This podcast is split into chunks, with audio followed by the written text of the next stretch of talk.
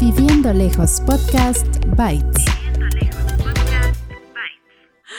Hola gente bonita, ¿cómo están el día de hoy en este jueves 20 de abril? Espero estén muy bien. Ya estamos pasando un día ameno aquí en Viena. Eh, el, clima ya está bien, bien a gusto. Qué agusticidad, ¿verdad? Porque ya salió el sol. y les doy la bienvenida una vez más a Viviendo Lejos Podcast Bites en donde hablamos sobre el tema de la semana. Para contexto, recuerden escuchar el capítulo número 25 y recuerden, en los bytes contamos las anécdotas de las personas que se identifiquen con el tema de la semana y lo que quieran compartir con nosotros para que se lea en estos bytes. Pueden enviar su historia a viviendolejospodcast.gmail.com o bien también en estos bytes vamos a compartir información extra que a veces no nos da tiempo de hablar en los episodios que salen cada lunes para que inicien su semana a gusto. Entonces ya saben, envíenos sus anécdotas o también sus comentarios también y también si quieren sugerir temas de los que quieren que se hable en este podcast, pueden enviarlos al correo electrónico o por mensaje en Instagram. Y comenzamos con el byte del día de hoy. A ver, pero antes, antes de empezar a leerlo, eh, quiero dar las gracias a esta persona por haberme enviado su historia. La verdad, muchísimas gracias por tenernos la confianza de que pues la podemos leer aquí porque sí, es, algo, pues hasta ella me dijo, es algo muy personal, pero a mí sí me gustaría compartirlo porque pues no todo es eh, miel sobre hojuelas, ¿no? No todo sale bien. Y esta persona me dice que a veces aunque conozcas una persona que no es de tu país, etcétera, etcétera, no significa que van a vivir felices para siempre, ¿no? Entonces por eso esa persona la quiso compartir con nosotros, así que le mando un abrazo enorme, muchas gracias. Y pues bueno, voy a empezar a leer su experiencia. Hola a todos. Yo sí vengo con una historia que merece que se agarren un café. Yo me casé con mi esposo inglés hace 15 años, pero ya estoy divorciada de él y todo por una amiga. Conocí a mi esposo en un viaje que hice a Colombia. Nos enamoramos y todo eso. Después nos casamos y nos fuimos a vivir al Reino Unido, pero yo no pude aguantar la vida que llevaban allá porque me pasaron cosas bien extrañas que luego les contaré. Entonces tomamos la decisión de venir a vivir a México de donde yo soy. Como mi ex esposo tenía solvencia económica, para él no fue ningún problema y empezamos a hacer nuestra vida aquí, cerca de Todos los Santos, en Baja California Sur.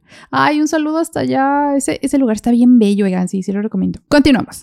Todo iba muy bien hasta que conocí a una mujer que se llamaba y ella me caía bien, pero yo la notaba a veces muy acaramelada con mi en ese entonces marido. Siempre ella le hacía comentarios que a mí no me gustaban. Y cada vez que yo le comentaba esto a mi marido, él me decía que no pasaba nada. El suceso que escribiré a continuación fue el parteaguas de nuestra relación. Pasaron años y yo conservé a como amiga. Yo seguía teniendo sospechas, pero ella nunca había hecho nada en serio como para que yo sospechara de ella. Una tarde yo llegué a la casa después de ir a recoger a nuestro hijo al aeropuerto y resulta que mi ex esposo no estaba en la casa, pero a mí se me hizo raro porque él no quiso ir conmigo porque según él se sentía cansado. Pero me dijo que cuando regresáramos iríamos toda la familia a cenar. Mi hijo vive en Reino Unido, así que él no vive en México y viene de visita cada seis meses. Después de que fui a recoger a mi hijo y regresamos a la casa, le marqué a mi ex marido a su celular y nunca me respondió. Él llegó hasta pasada la noche con un regalo para nuestro hijo y un sobre para mí.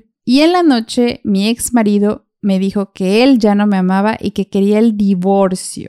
En ese sobre que él me entregó había una carta totalmente detallada en donde explicaba desde cuándo me dejó de amar y por qué. La verdad, esa carta la quemé, pero aún recuerdo cada palabra que decía. Como pensarán, yo estaba muy confundida y en shock, pues resulta que después de una larga plática que tuve con él toda la noche, él ya llevaba mucho tiempo viéndose como y que eso le llevó a tomar la conclusión de que él ya no me amaba como antes. Yo sentí que se me cayó el mundo entero, pero salí de ello. Yo cuento esta anécdota porque a yo le había confiado cosas personales de nuestro matrimonio y ella al parecer tomó todas mis historias para ventaja de ella. Así que esas personas que tú a veces consideras tus amigos, pues no siempre significa que sea verdad. Me costó mucho trabajo superar esta ruptura porque de verdad yo amaba a mi esposo, pero como mencioné, salí adelante. Ahora ellos dos viven en Reino Unido y yo estoy aquí en México con mi nuevo novio. Como sugerencia, espero un día hagan un episodio en donde hablen sobre rupturas con esposos extranjeros. Un saludo a todos.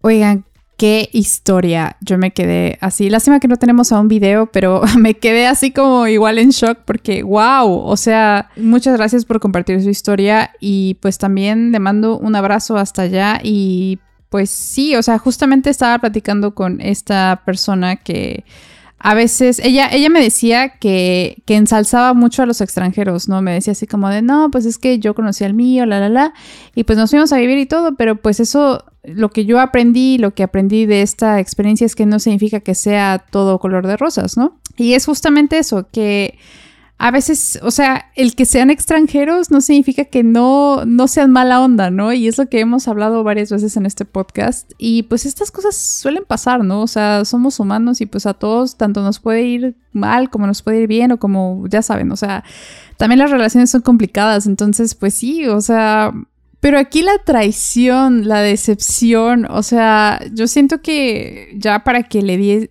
ya para que le des el sí al esposo de tu amiga, eso sí, ya es estar como que en un nivel bien, bien feo, ¿no?